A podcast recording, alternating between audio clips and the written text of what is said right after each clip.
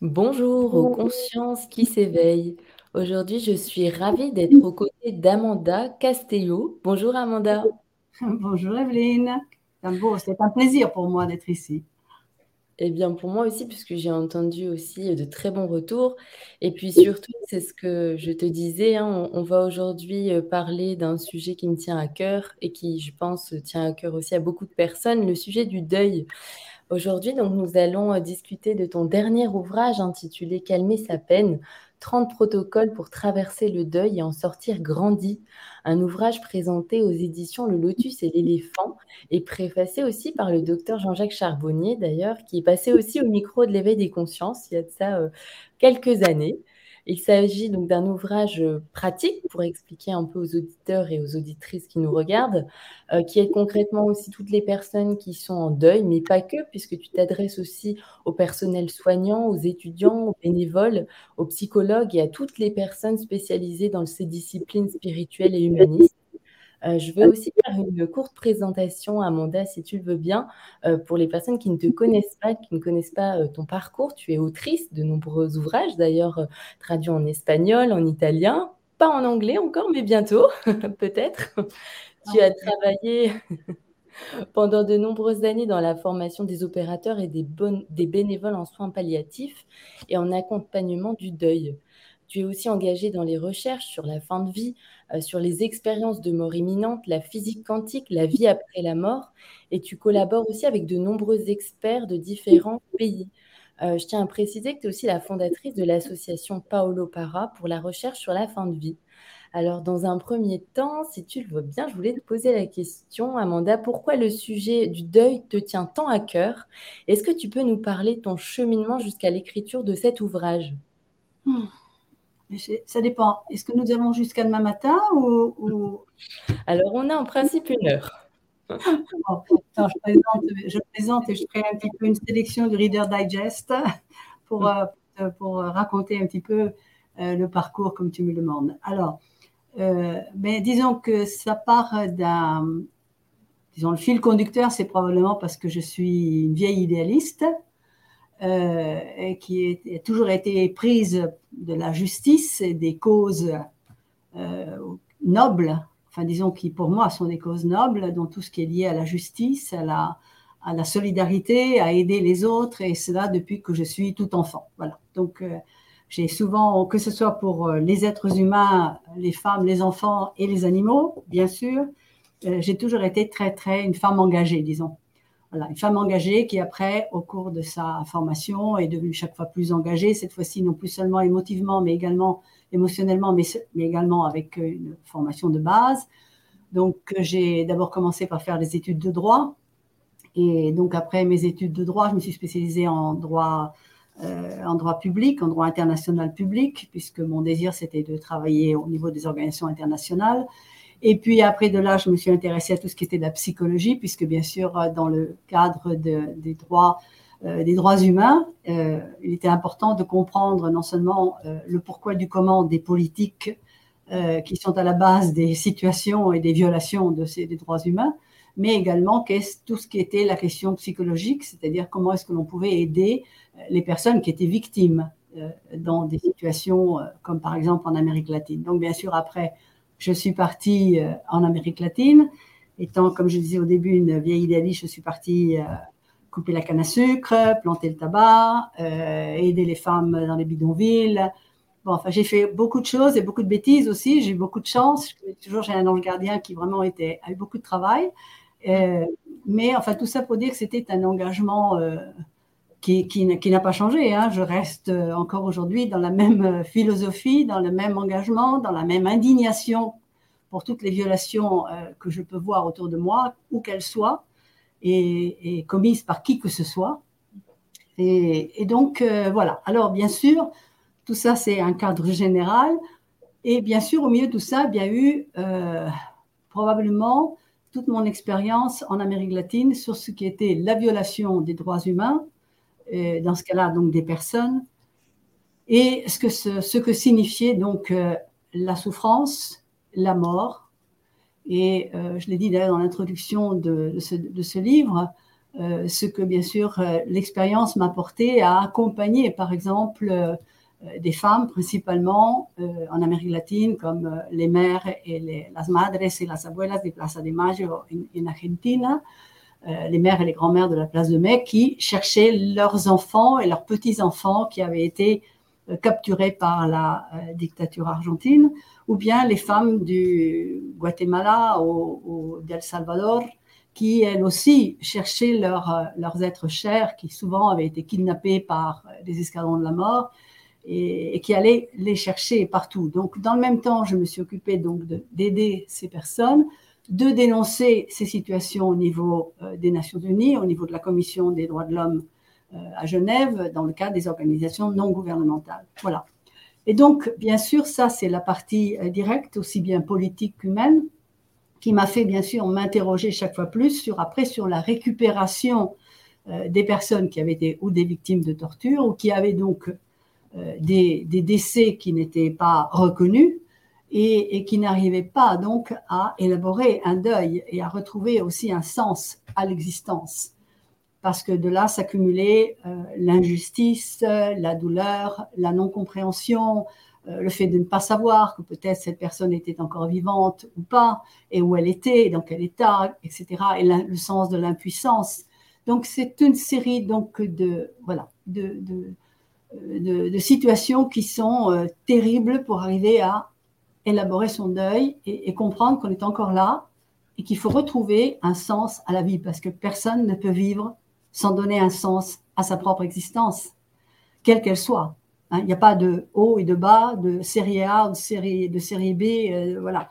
Euh, on est tous dans cette incarnation où on doit trouver, on doit comprendre qu'est-ce qu'on a à faire ici, pourquoi on est là, et essayer de se comporter le mieux possible et, de, et d'offrir, d'offrir ce que l'on peut faire, de ce que l'on a, ce que nos propres compétences, en fonction bien sûr d'un système de valeurs que l'on a ou pas.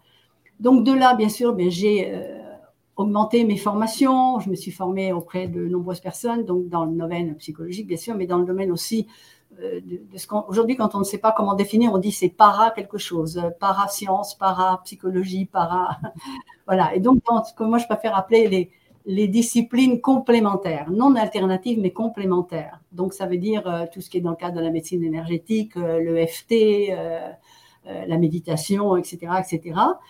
Et, donc tout ça, euh, tout cela sont tout ça, c'est devenu, si tu veux, comme une série d'instruments que je pouvais utiliser pour aider les autres. Voilà. Donc j'ai créé des groupes de deuil pour enfants, des groupes de deuil pour adultes. Je me suis formée avec le docteur Michel Anus, qui était un, ami, qui était un spécialiste, qui est le, fondateur d'ailleurs du mouvement euh, la, euh, Vivre son deuil, la Fondation européenne Vivre son deuil. J'ai travaillé depuis des années avec euh, Malve jusqu'à la mort accompagnée la vie, avec euh, Chantal Catan et beaucoup d'autres. J'ai travaillé avec la SFAP, la Société française d'accompagnement et de soins palliatifs, où j'ai présenté des travaux, des interventions. J'ai écrit différents livres et en même temps un livre pour les enfants, un livre illustré pour les enfants qui s'appelle Paddy et l'aventure de la vie, qui existe en, en, français, en italien et en anglais. C'est le seul qui est aussi en anglais, voilà. Euh, et toujours avec une même méthode, donner des instruments aussi pour accompagner le sens de la perte d'un enfant. Bon, c'est-à-dire c'est à partir de l'âge de 6 ans jusqu'à 12-13 ans, parce qu'après, il se considère trop grand pour lire un, livre illustré, et avec des photos et des dessins, et qui permettent de comprendre qu'en fin de compte, la vie, c'est une aventure, euh, comme la vie d'un enfant, comme la vie d'un adulte. Et dans des aventures, ben, il y a des moments magnifiques, glorieux, extraordinaires, il y a des moments difficiles, douloureux, et il faut donc utiliser la résilience, c'est-à-dire comprendre ce qui nous arrive et puis arriver à rebondir sur cette expérience que nous avons vécue et, en sortir grandi. Voilà, c'est un petit peu le, sous-titre de ce dernier livre. Euh, parce que l'épreuve, elle existe, c'est une épreuve, c'est pas une punition, c'est une épreuve.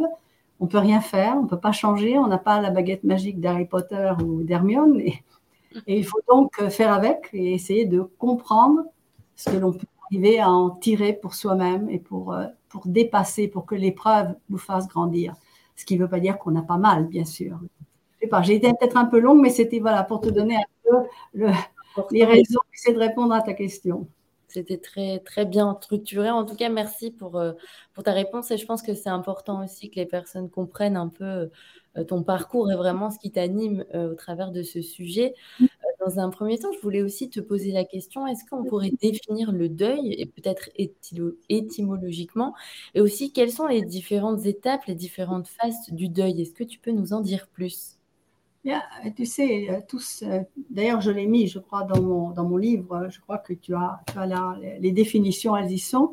Euh, ça vient bien sûr du latin, hein, ça vient toujours du mot dolere, qui veut dire donc douleur.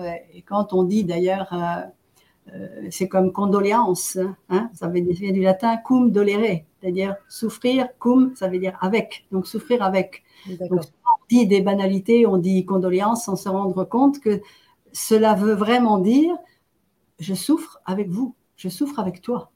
Cum, cum en latin, c'est avec. Donc, chaque fois qu'on dit quelque chose où il y a cum dedans, donc condoléance, euh, ça veut dire souffrir avec. Donc, souvent, on, ben, oublie ce que ça veut dire, on, le prend comme une phrase banale, et en fin de compte, c'est un engagement qu'on devrait pouvoir respecter. Euh, disons que le deuil, c'est la doctoresse Kobler-Ross, Elisabeth Kobler-Ross, qui a été la première à réfléchir sur, euh, euh, sur ces, processus qui sont en fin de compte des processus psychologiques. C'est-à-dire que quand tu as une nouvelle très violente à laquelle tu ne t'attends pas, euh, il y a des réactions. Donc la première réaction, c'est le déni, le refus. On arrive, on te dit, ton gosse, c'était, puisque restons dans les, dans les événements actuels, tristes actuels, ton enfant été euh, en voiture, pour reprendre l'histoire de ce, jeune garçon euh, qui a été assassiné euh, par un policier. c'est la maman. J'imagine la maman. Prenons un exemple de ce genre. Imagine la maman qui reçoit cette nouvelle. La première chose qu'elle peut dire, quelle première réaction, c'est pas vrai, c'est pas possible. Donc c'est le refus, c'est le déni parce que c'est quelque chose que tu n'attends pas. Alors, pour ne pas prendre un exemple aussi grave comme celui qui vient d'arriver aujourd'hui et qui, bien sûr, est bouleversant, euh, disons, prenons par exemple euh, ton enfant a un, voilà, un accident de mobilette, la police te téléphone et te dit, voilà, euh, votre enfant a un accident de mobilette, et tu dis, c'est pas possible, il est à l'étage au-dessus avec son copain en train de réviser ses mathématiques. Hmm. Donc, la première réaction que nous avons, c'est de dire, non, ce n'est pas possible. Après, bien sûr, il y a euh, petit à petit, quand tu commences à avoir des informations supplémentaires, tu commences à avoir des preuves, des éléments de preuve, et tu commences à te rendre compte, ici, mentalement, intellectuellement, oui. la nouvelle a probablement un fond de vérité. Donc à ce moment-là, tu peux passer par un moment de colère de colère qui peut être euh, contre, euh, contre ton enfant, contre euh, la voiture qui l'a percuté, contre le policier en question, contre l'hôpital qui n'a pas su le soigner, etc. C'est un moment de colère qui est une réaction instinctive que nous avons et qui te permet de décharger cette douleur profonde que tu ressens. Après, bien sûr, il y a euh, le moment d'une profonde tristesse, cette tristesse qui, bien sûr, est un espèce de fleuve qui déborde en toi et qui euh, peut te porter à une forme de dépression. Et là, un état dépressif, disons plutôt, pour être correct. Et la doctoresse Kubler-Ross dit, à ce moment-là, elle dit, il y a deux types de dépression. La dépression sur le passé et la dépression sur le futur. La dépression sur le passé, c'est dire, euh, je n'ai pas été capable de, je ne me suis pas, euh, je n'ai pas été en mesure de. Euh, excuse-moi, là nous avons une petite visite, voilà. Je te présente Tigre. de temps en temps, j'ai des voilà des passages de, de, visiteurs, voilà. donc, ce qui est donc à ce moment-là, si tu veux, le, la, la, dépression du passé, c'est je n'ai pas su, je n'ai pas pu, nous aurions dû faire telle chose, j'aurais dû changer d'hôpital, euh, j'aurais dû dire à ton père de ne pas te donner les clés de la voiture, euh, j'aurais, etc. C'est tout ce qui est le passé où on fait une espèce de examen négatif de tout ce que on a raté. La dépression du futur, c'est c'est l'échec de tout ce qui était programmé.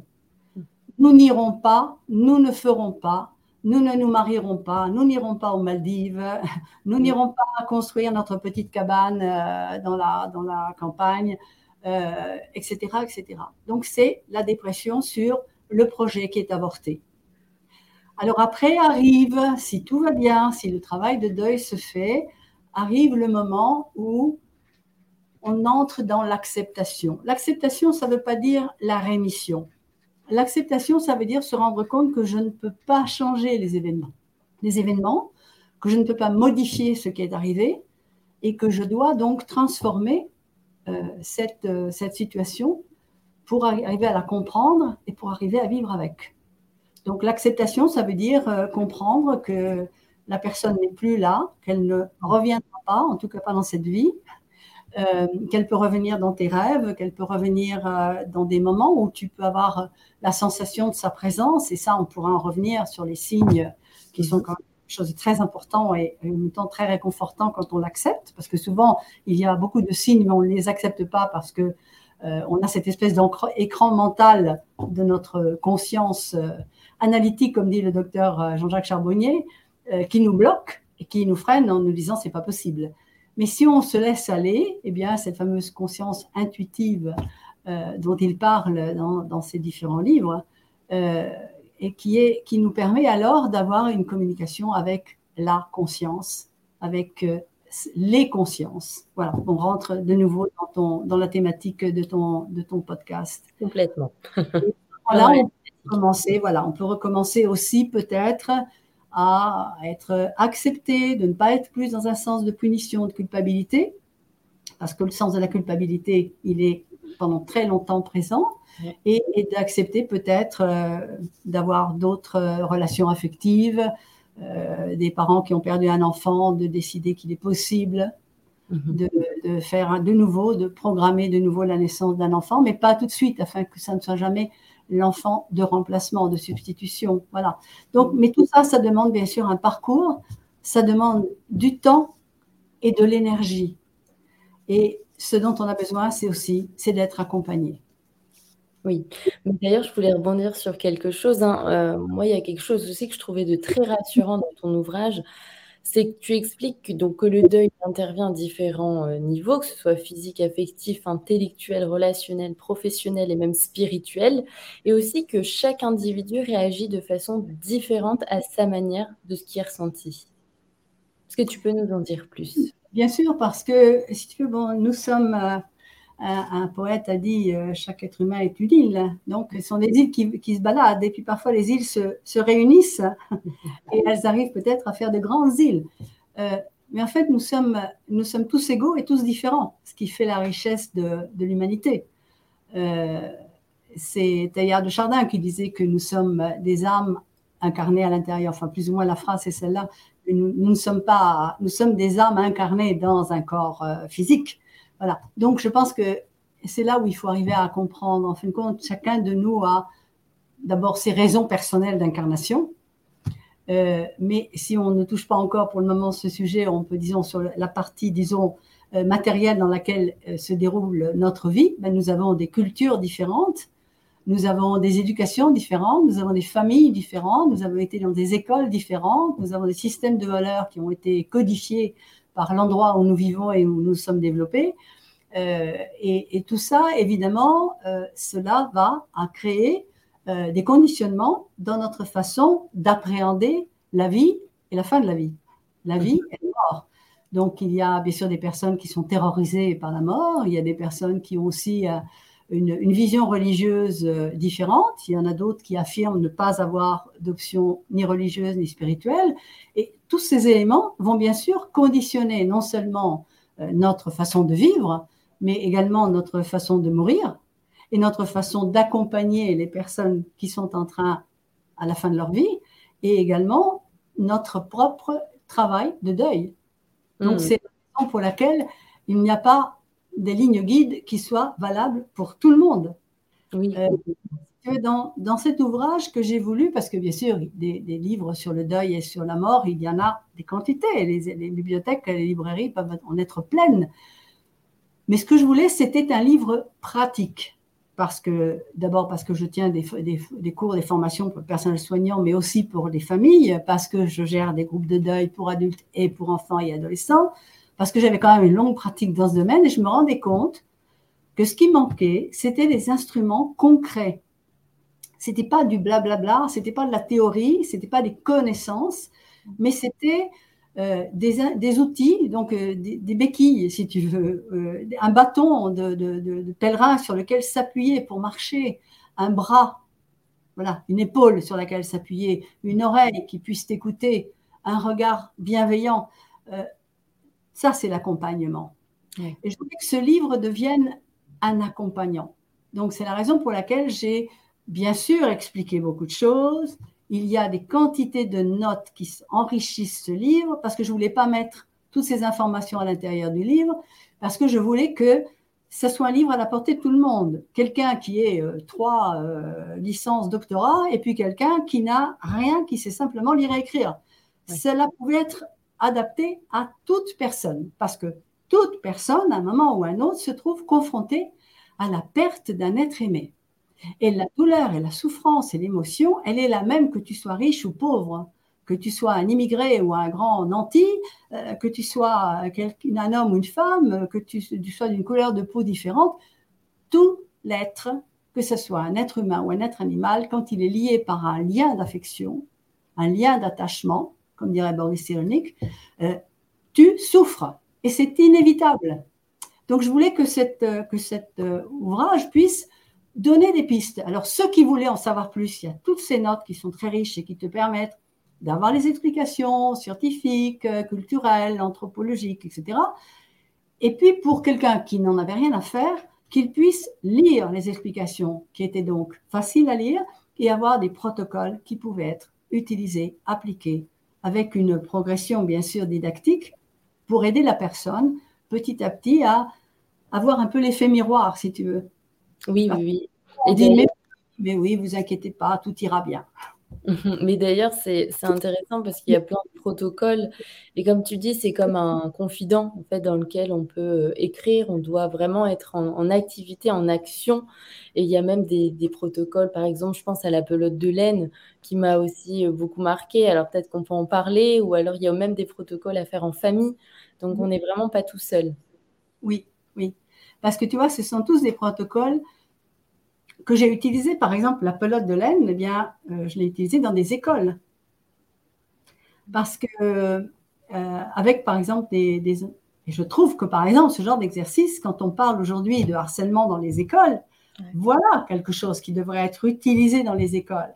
Moi, tu vois, avec ce livre dont je t'ai parlé tout à l'heure, Paddy à l'aventure de la vie, oui. Euh, ça a été la base d'un programme, d'un programme que j'avais lancé avec mon équipe parce que si tu veux, dans l'association que j'ai fondée après la mort de mon mari, c'est la raison pour laquelle j'ai fondé une association en Italie, parce que je suis, je travaille entre la France et l'Italie, je suis dans un pays et dans l'autre régulièrement, et, donc on avait, euh, j'avais lancé ce programme dans les écoles, parce que les enfants aussi affrontent le deuil, et en général les enseignants ne sont pas préparés. Ils ne savent rien. C'est comme pour l'histoire du harcèlement. Il n'y a pas de préparation là-dessus. Alors aujourd'hui, on se rend compte que c'est terrible, qu'il faut faire quelque chose, mais on ne sait pas quoi faire. Et on n'a jamais donné une formation suffisante, réelle. Euh, de la même façon qu'on parle des soins palliatifs commence à rentrer dans le cursus des médecins et des infirmiers, mais avant, non. Donc, euh, les médecins, pour eux, c'était essayer de guérir et la mort, c'était l'ennemi. Et, s'ils n'y arrivaient pas à guérir une personne, ils, étaient en état, état d'échec. Donc, il y a, il y a toute une transformation qu'il faut faire au niveau euh, de la mentalité. Et donc, la mentalité, ben, il faut qu'elle s'appuie aussi sur des connaissances. Et donc, si tu veux, pour reprendre euh, cet exemple que je donnais, eh bien, avec les, enfants, on utilisait cette pelote de laine. Et cette pelote de laine, on commençait à enrouler, bon, on va l'expliquer comme ça pour que tout le monde l'écoute. Donc, je prenais une pelote de laine, puis on l'entourait autour euh, fil, autour du doigt, et puis j'avais donc le fil qui était là, avec ma pelote là, et puis, euh, on disait, je disais, bon, je vais vous raconter un épisode. Les autres ne devaient pas parler. Je vais vous raconter un épisode douloureux que je viens de vivre. Par exemple, la mort de mon chien. Et donc, je ne racontais pas ma vie. Je racontais juste un épisode qui était à ce moment-là lié à la mort de mon chien. Et ce que j'avais ressenti. Personne ne devait parler. On ne devait pas dire, oh mon Dieu, la pauvre, etc. Euh, parce qu'en général, quand on fait, oh mon Dieu, la pauvre, on ferme la bouche à la personne, on ne lui permet plus d'exprimer ses émotions. Mm. parce que les émotions dérangent et qu'on ne sait pas les gérer. Donc, il fallait rien dire. Et puis, quand j'avais fini de raconter ça, je prenais la pelote et je l'envoyais au hasard à, une autre, un autre élève. Bon, ça, en général, ce n'était pas moi qui faisais ça, c'était mes assistantes, parce que moi, j'étais trop grande. Et, ça aurait pu, donc, euh, c'était l'image de la mère ou de la grand-mère pour, pour d'autres. Et, donc, c'était mes jeunes assistantes qui avaient fait la thèse avec moi, qui allaient, qui avaient donc 20 ans, 20, 25, 22 ans. Et alors, elle, on envoyait donc la pelote à quelqu'un d'autre. Et la personne devait prendre le, un morceau du fil de la pelote sans couper, se l'envelopper autour du doigt, et puis raconter un épisode. Et comme ça. Et après, et à la fin, quand tout était fini, on se retrouvait tous reliés comme par une toile d'araignée. Et sur cette toile d'araignée, qui avait donc la pelote ne faisait pas un sens euh, régulier, elle était balancée comme ça, comme ça. Et à la fin, toutes ces douleurs, tous ces souvenirs douloureux se retrouvaient sur cette toile d'araignée. Et alors, je disais, bon, si vous faites vibrer comme ça, et on se rendait compte que ben, la vibration, elle courait sur toute la toile d'araignée. Ça voulait dire quoi? Ça veut dire qu'on n'était pas seul. Mm. La douleur de l'un était reflétée par celle de l'autre, etc. Et alors après, on disait, bon, et maintenant, qu'est-ce qu'on va faire de ça?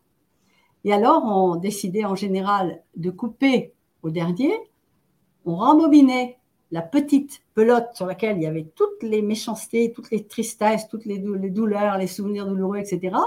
La grande pelote propre, on l'a laissée de côté. Et cette petite pelote, on demandait à la classe ou, à la famille ou au groupe, puisque ça pouvait être fait dans n'importe quelle situation collective.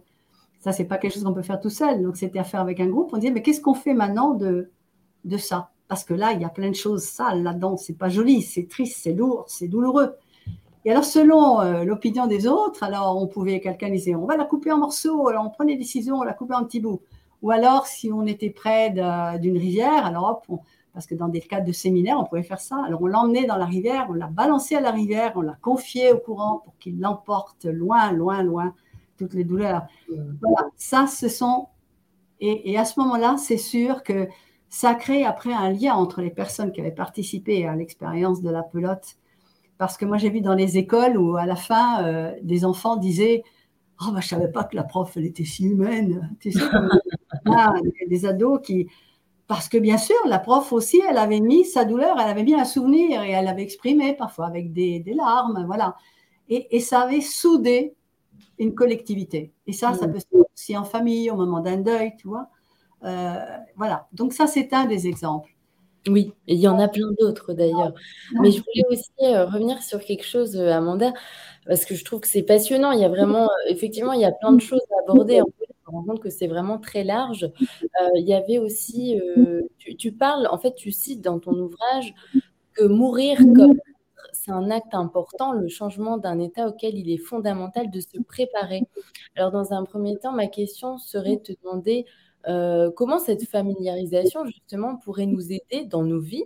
Et puis aussi, est-ce que peut-être que tu pourrais faire un pont avec les cultures euh, d'Amérique latine? Je sais que tu as beaucoup vécu en Amérique latine, et peut-être quel est notre regard aussi euh, en France par rapport à, cet acte de mort, mort?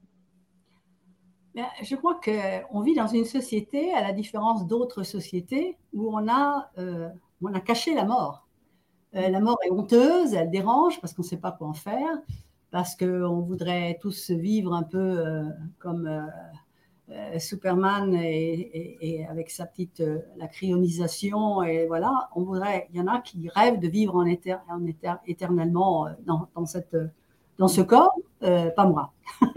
Mais ce que je veux dire, c'est que, bien sûr, la vie, elle est fondamentale, elle est importante, elle est, elle est extraordinaire. Parfois, les gens me disent, mais vous n'êtes pas fatigué de parler que de mort et de deuil toute la journée. Je dis, mais non, au contraire, au contraire.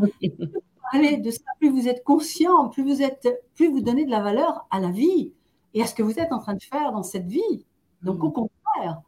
Euh, parce qu'en fin de compte, euh, la mort fait partie de la vie. Elle est, elle est le deuxième, le, côté de, la monnaie de la pièce, le, hein, le, mhm de l'autre côté de la monnaie. Quoi. Donc, euh, hein. mais il n'y a pas une monnaie qui soit ou sans pile ou sans face. Il faut qu'elles aient les deux. Bien. Donc, euh, notre vie, dans le fait d'être des êtres incarnés, va dire qu'il y a une naissance, un déroulement, et puis ensuite une fin de la vie et la suite. Alors, comment se préparer? Euh, Oui, c'est certain que par exemple, les peuples, certains peuples d'Amérique latine et, et, les peuples du côté asiatique, donc les sociétés orientales sont beaucoup plus, ont un rapport beaucoup plus naturel euh, avec, avec la mort. Par exemple, on a parlé avant, en dehors de la transmission du Mexique, ben, je me rappelle, moi, par exemple, au moment de la fête des morts au Mexique, je me suis trouvée à ce moment-là avec des amis mexicains. Mais c'était un moment d'une grande d'un grand partage où on allait donc dans les cimetières euh, avec la guitare, avec euh, le vin rouge, avec euh, les petits gâteaux qui ressemblaient tous, avec y avait des formes donc de couleurs, avec des formes qui ressemblaient à des, tibias ou enfin des, des ossements qui font bien sûr penser à la mort. Mais il n'y avait rien de triste. Et on s'arrêtait sur la tombe de Pedro Garcia et, et on commençait à raconter les faits euh, de la vie principale de Pedro Garcia ou de, Maria del Carmen. Et, on commençait à, tu te rappelles, quand à ce moment-là, il a fait ci, il a fait ça, et tu te rappelles le jour où, etc. Mm. Et c'était donc façon de, de vivre encore une fois, tous ensemble, de vivre la personne que l'on avait aimée ou avec laquelle on s'était même disputé. Parce qu'il y avait des moments où on disait, oui, mais ce jour-là, tu sais, tu savais, euh, il m'a puni parce que, etc. Donc, mais voilà, une continuité de la vie, une forme de célébration de la vie qui est différente. Euh, je crois que dans. Moi, j'ai beaucoup travaillé sur l'anthropologie de la mort, euh, que je trouve passionnante. J'ai un livre d'ailleurs qui est toujours en attente dans un. Avant, on disait dans un tiroir, maintenant, je dis dans un file dans, l'ordinateur, euh, qu'il faudra que je reprenne un jour, justement sur l'anthropologie de la mort, parce que je trouve absolument fascinant de voir comment différents peuples vivent la fin de la vie, et vivent l'après-vie.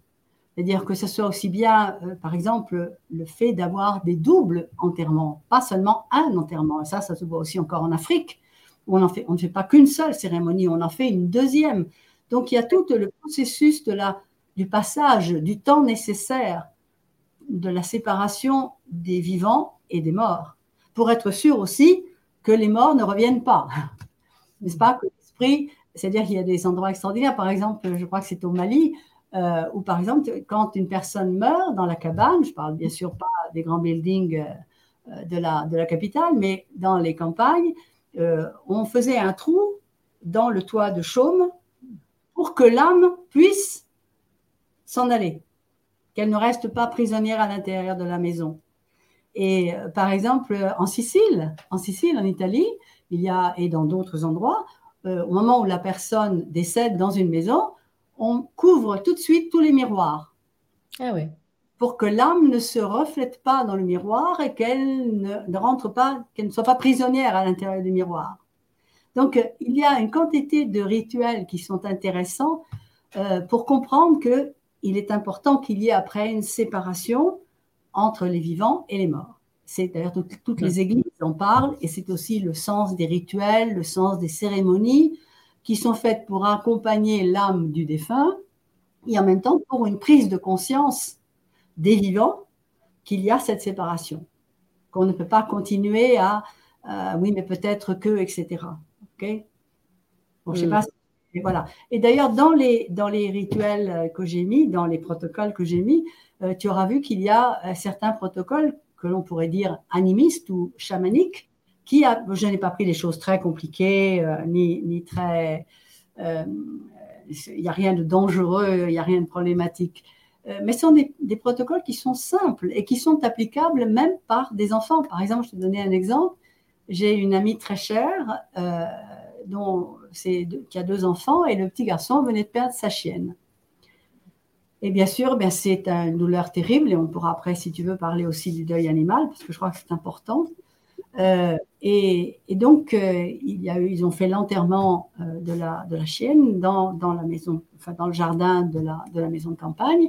Et il a dit, il a été prendre le livre parce que le livre venait de sortir.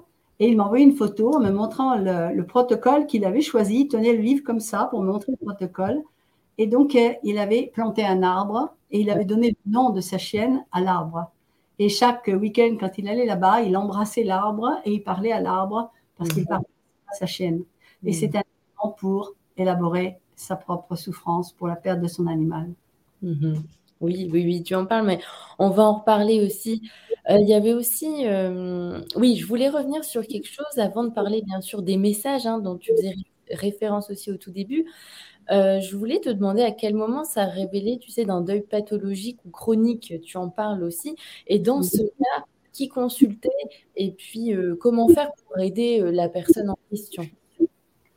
Alors, je crois que c'est vrai, c'est quelque chose d'important. Je crois qu'il faut partir du principe que le deuil, c'est un processus normal de transformation de toute personne. Parce que tu ne seras plus jamais ce que tu étais avant. C'est pas possible. Euh, tu es quelqu'un de différent quand on a, bien sûr, quand c'est le décès d'une personne ou d'un être euh, que tu aimais sincèrement. Euh, c'est certain que si c'est ton voisin du sixième étage et que tu n'as jamais rencontré, c'est n'est pas quelque chose qui va te toucher profondément. Mais quand c'est quelqu'un, ça fait partie des affects fondamentaux, c'est certain qu'il y a un changement radical en toi, occasion pour être transformé en quelque chose de positif ou moins. Donc, comme le deuil, comme la mort de quelqu'un, donc la perte, c'est la perte d'une affection, c'est la perte, c'est le, lien d'attachement qui se déchire. Or, nous sommes des êtres d'attachement. Et euh, ça, c'est pas moi qui le dis, c'est monsieur le pasteur Montbourec, euh, voilà, qui est du Canada, qui est malheureusement décédé aussi. C'est Boris Cyrulnik, bien sûr. Et donc, ces liens d'attachement, euh, nous sommes tous avec des liens d'attachement. Et du moment où le lien d'attachement, il se détache, il se déchire, eh bien, il faut arriver à reconstruire ou réattacher les petits, les petits bouts, hein, les petits bouts, les, fils, les fils qui sont déchirés. Je crois que aussi c'est Isabelle Allende qui, quand elle a perdu son, sa fille, elle parle justement de, ce, de ces fils qui se sont tous déchirés et qu'elle essaye de recomposer en, se rappelant de, sa fille. Donc, euh, le deuil est un processus normal qui demande, comme je disais tout à l'heure, du temps et de l'énergie et qui a besoin d'être accompagné, suivi discrètement. C'est-à-dire qu'il y a des bouleversements, comme tu as rappelé tout à l'heure, qui sont à tous les niveaux c'est-à-dire au niveau physique, au niveau euh, psychologique, au niveau émotionnel, au niveau relationnel. Voilà, ça c'est un deuxième, ça c'est, c'est, Gavroche qui est venu nous dire bonjour. oui, Gavroche dit bonjour, voilà, ça c'est Gavroche, voilà. Difficile que je puisse faire des interviews euh, en solitaire. Mais après, on parlera des animaux, donc euh, il nous rappellera cette thématique mais ce qui, te, ce qui est la preuve que, du grand respect et amour que j'ai pour les animaux. Euh, donc, euh, les transformations, elles sont au niveau physique, au niveau émotionnel, au niveau relationnel, au niveau mm, spirituel. Donc, mhm. toutes ces transformations, elles n'arrivent pas tout d'un coup, toutes ensemble. Elles sont progressives. C'est certain que au tout début, par exemple, tu n'as pas envie de manger, euh, tu n'as pas, pas envie de voir des gens, euh, parfois, tu peux ne pas avoir envie de t'habiller, de te lever. Euh, peut-être que tu ne dors plus, ou alors tu te réfugies dans euh, le sommeil constamment, parce que c'est la fuite dans le sommeil. Donc, ça s'appelle l'hypersonie. Bon, enfin, on ne va pas rentrer dans des, termes scientifiques, mais voilà. Donc, ce sont une série de processus qui sont dans la normalité. Il y a un tel bouleversement, tu as l'estomac noué, tu n'as pas envie de manger, tu n'as pas envie de, euh, les, bruits des gens t'irritent, les, coups de téléphone t'irritent, la joie des autres t'irrite, les fleurs sur les balcons t'irritent, l'anniversaire des enfants t'irrite. Voilà, parce que ton monde s'est écroulé. Donc il y a une série de transformations. Tu peux avoir au niveau spirituel avoir un refus total euh, de ta religion euh, euh, précédente parce que, parce que Dieu t'a trompé, parce que tu as été abandonné, etc. Ou avoir au contraire un retour vers la religion ou un changement de credo.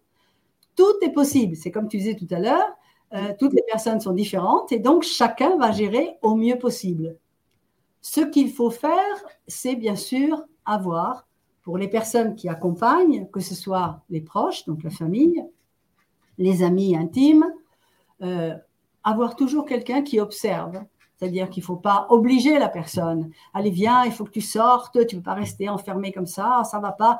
Non, il faut laisser la personne parce qu'on a aussi beaucoup besoin de se retrouver avec soi-même, de refaire une lecture de ce qui s'est passé, d'analyser, de, chercher où est-ce qu'on s'est trompé, de chercher les fautes. C'est inévitable. Ça fait partie donc du processus de la colère, de la culpabilité. Donc, on a aussi beaucoup besoin de ça. On a aussi beaucoup besoin peut-être de pouvoir exprimer ses émotions. On ne les exprime pas tous de la même façon non plus.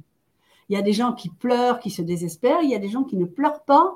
Ça ne veut pas dire qu'il n'est pas le même genre de souffrance. Mais là aussi, c'est un problème culturel, d'éducation et de conditionnement différent. Donc, il faut pouvoir observer avec beaucoup d'attention et se rendre compte quand il y a un moment où ça devient excessif. Si par exemple, euh, tu mets pour l'anniversaire de mariage deux coupes de champagne et que tu, verses deux verres de champagne, il n'y a rien de mal. Hmm. Dans les deux coupes, c'est tout à fait normal. Mais si tu mets tous les jours, pendant deux ans consécutifs, hmm. euh, la place, les vêtements tous les matins pour euh, l'enfant ou pour ton mari ou pour ta femme, etc., etc., que la, la, chambre devient un musée, euh, que personne ne peut rentrer et tout, là, il y a un problème. ok? Donc, si ce sont des signaux que l'on peut observer et se rendre compte, et donc il faut d'une part, bien sûr, avertir, si c'est possible, le médecin soignant, le médecin de famille, s'il a les compétences, parce que ce n'est pas parce qu'on est médecin ni psychologue qu'on a les compétences. Il faut que ce soit des gens qui aient une compétence dans, le, dans la compréhension de ce que c'est le processus du deuil, qui vraiment est un bouleversement total à 360 euh, et bien plus, à 380 degrés, à 400 degrés, à 1000 degrés. Euh, ce qu'il faut, c'est quand on se rend compte qu'il y a un problème, il faut alerter. C'est-à-dire, il faut, si c'est possible, il faut par exemple, il y a d'excellentes associations qui sont formées au deuil, celles dont je parlais tout à l'heure, Jalmalve, ou bien Vivre son deuil, ou bien l'ASP, ou bien d'autres associations qui existent en France et ailleurs, où il y a des bénévoles qui ont fait des formations et qui sont capables d'une écoute. L'écoute, c'est pas seulement avec les oreilles. L'écoute, c'est une compréhension de l'autre euh, dans le langage du corps, euh, dans une, aide à satisfaire ces quelques petits besoins minimums. Mais ce n'est pas une imposition. Euh, accompagner quelqu'un, ce n'est pas lui dire ce que moi je crois qui est bien pour lui ou pour elle, mais c'est ce que souhaite l'autre. Donc c'est toujours être propositif, mais être dans l'écoute. Mhm. ça, c'est important, oui. Là, c'est très important. Et puis, dans les cas, bien sûr, plus difficiles et graves, il faut avoir euh, la lucidité, la capacité de faire appel à, par exemple, quelqu'un comme le docteur euh, Forêt, euh, qui est donc un médecin psychiatre, euh, parce qu'il ne s'agit pas de, balancer des, euh, des, médicaments pour, euh, voilà, du, prenez, prenez du Prozac, voilà. Non, pas du tout, vous n'allez pas résoudre le problème de cette façon, au contraire. Ce qu'il faut, c'est qu'il y ait une association entre une écoute active qui est faite par des associations de bénévolat qui sont fortement préparées et, et, où vous pouvez y aller en toute confiance, et en même temps avoir un soutien et un support euh, d'un médecin qui soit capable de comprendre quelle est la situation de la personne. Voilà. Euh, bon, il n'y a pas que le, docteur Forêt, bien sûr, mais il y en a beaucoup d'autres, je pense, parce que vraiment, c'est quelqu'un qui fait référence en la matière, qui a une grande équité. Mais euh, je pense que voilà, c'est donc parce que ce sont des moments qui sont extrêmement délicats et douloureux. Et que après, un, un deuil qui devient chronique, on peut encore en sortir, bien sûr, mais s'il devient pathologique, par exemple, il y a des personnes qui peuvent arriver au, suicide, euh, au refus de, continuer à vivre, ou somatiser avec le même type de, de problématiques, de, de maladies qu'avait la personne qui est partie, ou chercher, chercher la mort, même si ce n'est pas un vrai suicide. Il y a mille façons de chercher. Euh, moi, j'ai connu par exemple une petite jeune fille qui, a son compagnon était, était mort avec un arrêt cardiaque en voiture, donc rien de, de c'était pas un accident en soi, mais il était mort d'un arrêt cardiaque, il était jeune, il avait 20, ans, et puis elle désirait le rejoindre, entre guillemets, le rejoindre. Et donc, elle faisait tout ce qu'elle pouvait en mobilette, elle était très jeune, elle n'avait pas son, permis de conduire, on me dit, elle me disait, j'espère qu'un jour quelqu'un me mettra sous ses roues, et voilà, et elle passait à un moment où elle savait qu'il y avait un carrefour avec un stop, dans l'espoir que quelqu'un lui rentre dedans. Et par miracle du ciel, de son ange gardien ou de je ne sais qui, ça ne s'est jamais arrivé.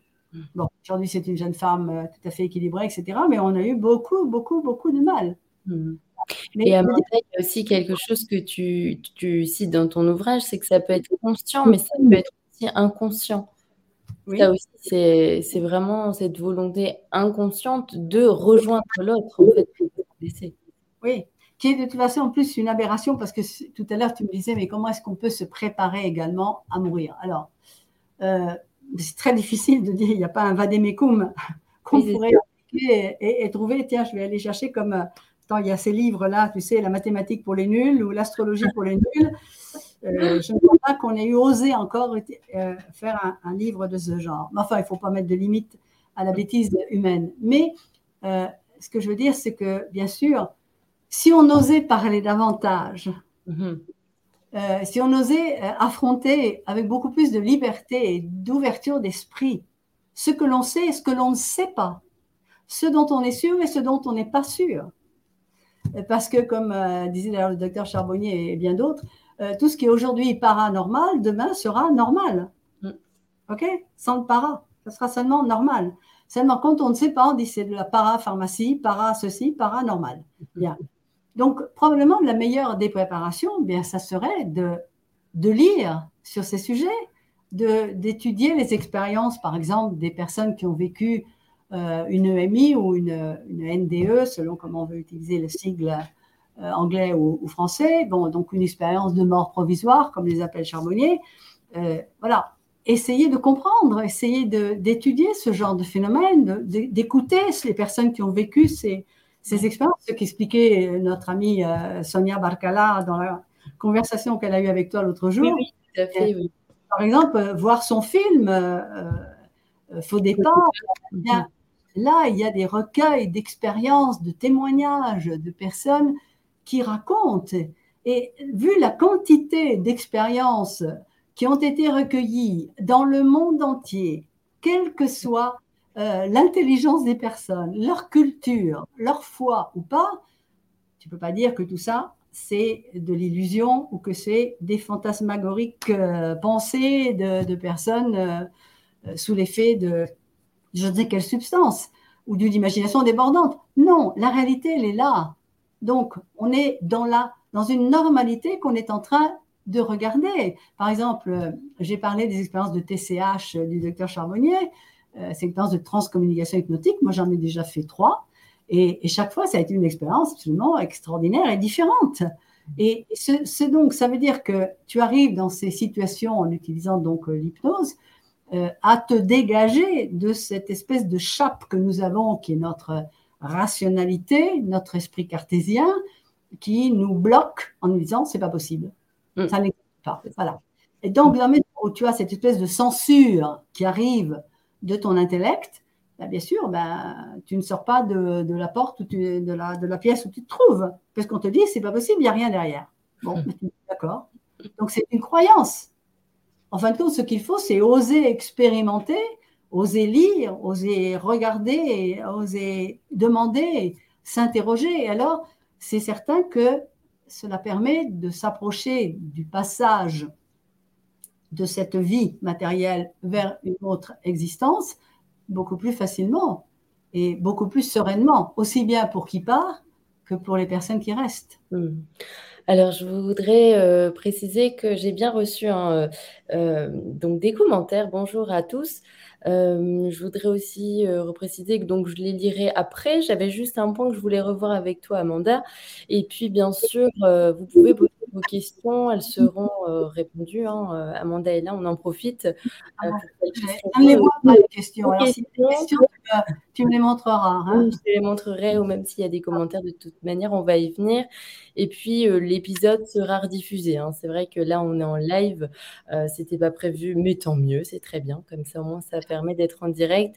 Et donc, ce sera rediffusé dès demain matin sur toutes les, les plateformes d'écoute du podcast de l'éveil des consciences donc sur Apple Spotify, euh, YouTube. D'ailleurs, ce sera directement diffusé à partir d'aujourd'hui.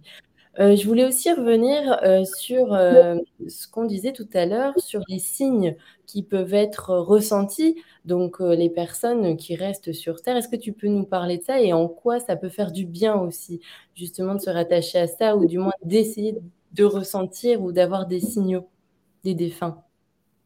Ben Oui, parce que dans la mesure où tu es, euh, tu acceptes aujourd'hui, parce que c'est pas seulement une, ce n'est pas une croyance, mais c'est le fait d'avoir tous ces témoignages, etc., qui te portent à être convaincu euh, que la mort ne s'arrête pas au moment de la mort physique et que donc ta conscience, elle continue à évoluer. Euh, il y a aujourd'hui, bon, on va pas rentrer dans les, dans les expériences euh, techniques, la possibilité de photographier, par exemple, la, sensation de la, de la, sortie de, de, cette, de cette conscience qu'on appelle conscience ou âme ou esprit ou souffle, comme l'on veut. Euh, donc, dans la mesure où tu reconnais que la vie ne s'arrête pas et qu'elle poursuit, que donc la mort, comme nous l'avons conçue jusqu'à présent, n'existe pas, puisque c'est un changement d'état, euh, bon, il est donc évident que euh, ce, si donc la conscience de la personne que tu aimes continue, ça veut dire qu'elle est toujours présente. Seulement, elle n'est pas présente dans la façon euh, que nous connaissons et donc qui nous permettrait de communiquer, puisque nous, nous communiquons par nos cinq sens. À moins d'être un grand euh, gourou euh, sur son petit nuage qui est capable de communiquer par la pensée, etc. Mais en général, le commun des mortels que nous sommes communique avec ces cinq sens. Donc, dans la mesure où les cinq sens ne peuvent plus communiquer directement, il faut qu'il y ait un autre type de communication qui puisse se faire. Et parfois, donc, les personnes qui se retrouvent de l'autre côté essayent de communiquer avec nous par manifestation de signes, euh, qui ne doivent pas, bien sûr, ça ne doit pas être très, facile non plus, puisqu'on n'a pas non plus des retours d'expérience de la part de, ces âmes qui pourraient nous dire, bah oui, j'ai bien essayé de, voilà, de taper sur l'épaule, mais tu n'as pas compris. Alors, bien sûr, ça s'appuie sur nos cinq sens, c'est-à-dire que je peux, par exemple, à un moment donné, il n'y a rien autour de moi, il n'y a pas une bougie d'allumée, puis tout d'un coup, j'ai une sensation de bougie comme si j'étais au milieu, à Lourdes, devant la grotte où il y a, on est pris par cette odeur des bougies parce qu'il y a des centaines de bougies. Bon, donc ça peut être une odeur liée à des bougies, des fleurs, parce qu'il n'y a aucune fleur autour de toi, puis tout d'un coup, tu as ces parfums qui arrivent et tu regardes et tu t'aperçois qu'il n'y a rien et tu te demandes, mais c'est quoi? C'est qui? Ça peut être aussi la sensation d'une présence, mais pas d'un fantôme, mais d'une présence que tu perçois euh, et tu ne, sais pas quoi qu'est-ce, par exemple. Et là, parfois, les animaux peuvent, sans grande difficulté, parce que l'animal n'a pas cette espèce de, barrière mentale et cartésienne que nous avons, et donc l'animal perçoit tout de suite. Je te raconte un, un élément, un exemple tout à fait privé, personnel. Je suis là dans mon bureau, celui dont on est en train d'en parler, et là, il y avait un grand fauteuil, il y avait deux fauteuils. Et il y avait, à l'époque, j'avais euh, des bergers allemands, j'avais deux bergères allemandes, et, une de mes bergères était euh, très, bon, ça a toujours été comme des, comme des enfants pour moi, les, animaux, les chiens, et, elle était couchée dans, euh, dans le fauteuil. Et j'étais en train, pas en train de faire des choses particulièrement spirituelles, j'étais en train de faire de la comptabilité. Mm-hmm parce que c'est des choses qu'il fallait faire après donc la mort de mon mari. Et puis tout d'un coup, je vois euh, la chienne qui se redresse. Le berger allemand, c'est quand même assez grand. Et elle se redresse sur le coussin et puis elle met les oreilles euh, très tendues en pointe. Et puis elle regarde au-dessus de moi. Et puis elle commence à geindre, à se trémousser, à, pleurnicher. Et je lui dis, Matt, euh, qu'est-ce qu'il y a? Couche-toi, calme-toi. Et elle continue. Alors elle me regardait, puis après elle regardait au-dessus, puis elle me regardait, puis elle regardait au-dessus je lui dis, qu'est-ce qu'il y a? Et alors, elle continue, je dis, Paolo est là Et là, oh, elle continue à s'agiter chaque fois plus. Et à ce moment-là, j'ai senti sur mon épaule droite, voilà, celle-là, une main qui s'est appuyée sur moi. Hmm. Et cette main, elle était lourde. Je dois dire que, bien sûr, tu as la respiration qui monte et qui descend. Je n'ai plus bougé. J'étais bien sûr submergée par une émotion très forte en me disant je ne bouge pas, je ne veux surtout pas que ça, que ça disparaisse. Et je, donc, je n'ai pas, pas essayé de toucher parce qu'il n'y avait rien à toucher, si tu veux, mais la sensation était très forte, comme quelqu'un qui appuie sur, ta, sur ton épaule. Mm-hmm. Et, donc, bon, j'ai parlé, euh, bien sûr, avec mon mari à, dans, ma, tête, parce que je ne me suis pas mis à parler comme ça toute seule, ça me paraissait un peu trop. Et, puis, ben, je lui dis, voilà, c'est tu es là, etc. Enfin bon, je ne me rappelle plus très bien ce que j'ai bien pu dire à ce moment-là. Et puis, au bout d'un moment, la main, la sensation de la main s'est soulevée. Je n'ai plus cette sensation. Et, la chaîne s'est recouchée sur son coussin. Voilà. Pour ça, c'est un exemple typique que je peux, et j'en ai, ai, ai, de nombreux. Mais parmi ces, ces exemples, il y a d'autres signes qui peuvent apparaître. Par exemple, à la télé qui s'allume, puis qui s'éteint. tu as une lampe halogène qui d'un coup s'allume et puis qui s'éteint et, et tu comprends pas pourquoi. Voilà. Donc il y a une série euh, de, signes, ou par exemple trouver une plume sur son chemin, à moins que tu habites à la campagne, bien sûr c'est plus normal, mais parfois il y a des, il y a des éléments, euh, un, petit, un petit cœur en forme de, une petite pierre en forme de cœur, il y a des quantités de petites choses qui sont des signes. Puis il y a bien sûr que l'on peut avoir euh, durant, durant, durant le sommeil, c'est-à-dire au moment où justement où la conscience intuitive extra-neuronale, la CIE, comme l'appelle le docteur Charbonnier, elle est libre. C'est-à-dire qu'il n'y a plus ta conscience cérébrale qui, te bloque. Et donc, eh bien, dans, le, dans ce que l'on peut appeler des rêves, parfois des rêves éveillés, parfois on a vraiment l'impression que euh, de sentir le corps de la personne à côté de soi ou de sentir euh, une main qui, te caresse ou un souffle. Voilà, tout ceci, ce sont des signes qui sont d'ailleurs aujourd'hui, il y a une banque de données qui est en Suisse. D'ailleurs, je ne me rappelle plus maintenant son nom de famille, mais elle s'appelle Evelyne aussi. Mais je ne sais plus son nom de famille maintenant, ça m'échappe faudrait demander à Sonia, elle se rappelle sûrement. Euh, il y a une banque de données qui recueille tous ces signes, parce que ce sont des signes importants. Et c'est évident que si, si tu acceptes, si tu refuses, tu coupes un, contact possible avec un être cher, hmm. euh, c'est quand même très dommage, parce que bien sûr, quand tu as cette sensation que tu ressens toi-même, qui en plus peut être vérifiée par un animal, tu te rends compte que tu n'as pas rêvé. Hein. Mhm. Oui voilà. Donc tu t'aperçois que le signe, il est réel, qu'il est vrai. Et que mm. ce il est là pour te dire quoi? Ben, Pour te dire que euh, la personne euh, n'est pas partie, qu'elle existe toujours. Mm-hmm. Comme par exemple un, autre signe, euh, quelqu'un qui cherche désespérément le contrat qu'il a fait avec la banque pour son prêt, c'est le cas d'une personne qui m'a raconté d'ailleurs, qui était très en colère parce que son mari avait planqué ce, document et qu'elle ne le trouvait pas, que c'était fondamental. Et alors elle s'est mise très en colère en disant Tu ne te rends pas compte, regarde quoi, tu m'as laissé dans la merde, etc.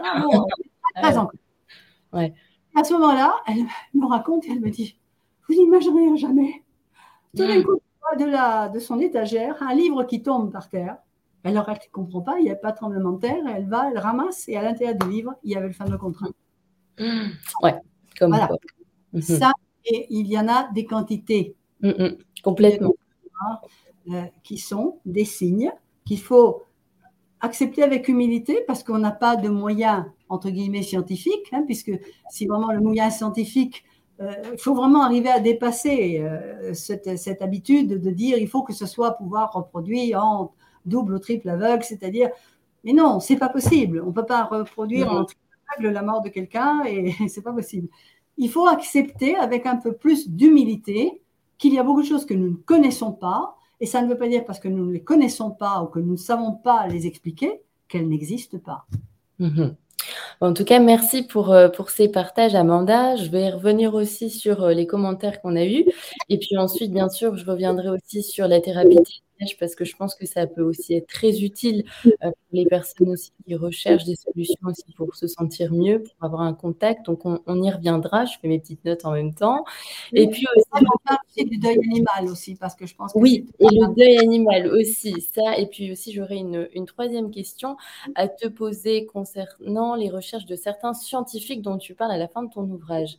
Alors, tout d'abord, je voudrais partager donc euh, un commentaire d'Hélène qui dit C'est difficile lorsque la personne qui est en deuil depuis quatre ans reste dans sa maison, qui est devenue un sanctuaire de photos, d'objets, de lettres décédées. Je n'ose pas le dire à mon amie, elle est encore trop fragilisée. Donc, je veux bien avoir une réponse avec des associations pour le deuil, s'il vous plaît. Merci. Je pense qu'on peut répondre à l'aide d'abord, mais difficile de donner une réponse très claire à quelqu'un que je ne connais pas, que je ne vois pas. Et si bien sûr Hélène veut me contacter, euh, je pense que tu pourras mettre euh, un lien à la fin, donc en message privé euh, sur Facebook ou bien, ou bien par mail, hein, à, mon, mail, je n'ai aucune difficulté. Et je pourrais peut-être répondre un peu plus personnellement que, de cette façon qui sera bien sûr très générale. quatre ans, ça fait quand même déjà beaucoup. Il n'y a pas de, de, de temps qui doit être établi. Hein. Quand on dit après un an, ça devient euh, pathologique, c'est pas vrai. Il euh, n'y a pas, a pas de. Ce qu'il faut voir, c'est le comportement de la personne. Il n'y a rien de mal d'avoir euh, des photos partout. ce qu'il faut voir, c'est comment se comporte cette personne. si, si c'est si, voilà, c'est le comportement au quotidien. et il faut poser des questions. Il faut parce que la technique de la question, c'est pas d'affirmer les choses. Qu'est-ce que tu ressens? Qu'est-ce qui te manque? Pas dire tu devrais faire comme ci ou tu devrais faire comme ça, parce que ça c'est une imposition et on n'obtient rien de cette façon. Et puis, c'est peut-être pas ce dont la personne a besoin, mais la personne a peut-être besoin de parler, justement. Tu veux pas me parler d'elle ou me parler de lui, selon si c'est bien sûr euh, qui, est, la personne qui n'est plus là. Et raconte-moi l'épisode de cette photo. Il faut essayer de rentrer dans une espèce de naturel. Il faut pas que la personne ait l'impression qu'on la considère comme malade. Maintenant, il faut en même temps, en parallèle, à la fin de mon livre, il y a plein d'adresses d'associations que j'ai proposées, donc euh, avec euh, des sites qui peuvent être consultés. Et, là, je pense que de l'aide, elle existe, cette aide. Il faut, il faut la chercher. Il faut absolument la chercher. Complètement. Merci pour ta réponse. Alors, il y a aussi euh, un autre commentaire avec une question. Bonjour, vous expliquez que les consciences des défunts peuvent se manifester auprès des vivants. Pouvons-nous, vivants, par le biais d'états modifiés de conscience, nous manifester à ces consciences? Bien à vous. Ben, euh, dans la mesure où, par exemple, vous cherchez un contact, c'est-à-dire, prenez par exemple la prière. La prière, toutes les prières et toutes les invocations, tous les rituels qui sont faits sont pour essayer de vous mettre en communication. Bien sûr, on peut bien sûr prier euh, Dieu ou, son ange gardien ou ses saints ou, la, la croyance que vous avez qui est celle qui vous identifie, mais on peut aussi parler directement à la personne chère qui n'est plus là. Absolument. Et ça, c'est un moyen de rentrer en communication. Euh, alors, je vous ai donné l'exemple de cette dame qui était en colère parce qu'elle ne trouvait pas le contrat en question dont elle avait besoin. Euh, il n'y a pas que là, c'était un moment de colère et donc il y a eu cette réaction immédiate. Mais on peut parler et, et, parfois on a des réponses. On a des réponses justement souvent par les rêves ou par une intuition, c'est-à-dire on est en train de parler avec cette personne et, que l'on aimait et qui n'est plus là, et que l'on aime toujours.